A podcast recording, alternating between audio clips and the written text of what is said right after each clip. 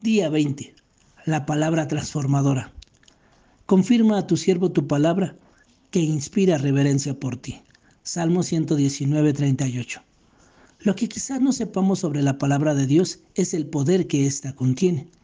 Si leemos las escrituras con regularidad, si meditamos en ella y la aplicamos, el Espíritu Santo obrará en, en nosotros, cambia nuestros patrones de pensamientos y transforma nuestra conducta como lo dice Romanos 12, 1 y 2.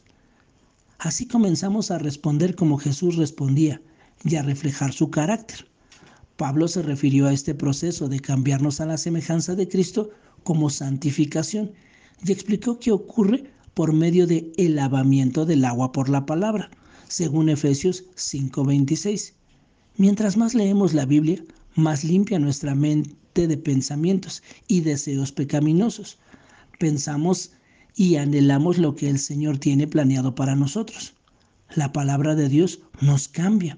Eso es lo que distingue a la Biblia de cualquier otro libro que se haya escrito, su naturaleza transformadora. No podemos leer las palabras y los pensamientos del mismo Dios vivo sin ser inspirados y consolados, sin recibir convicción de pecado y finalmente sin ser transformados el Espíritu Santo implanta la palabra de Dios en nuestra mente y corazones y desde ahí crece el fruto de la semejanza a Cristo. Dios nos prepara, nos concede sabiduría, sana nuestras heridas y nos alienta por medio de las escrituras. La única advertencia es que debemos permitirle que actúe mientras confiamos en lo que Él declara.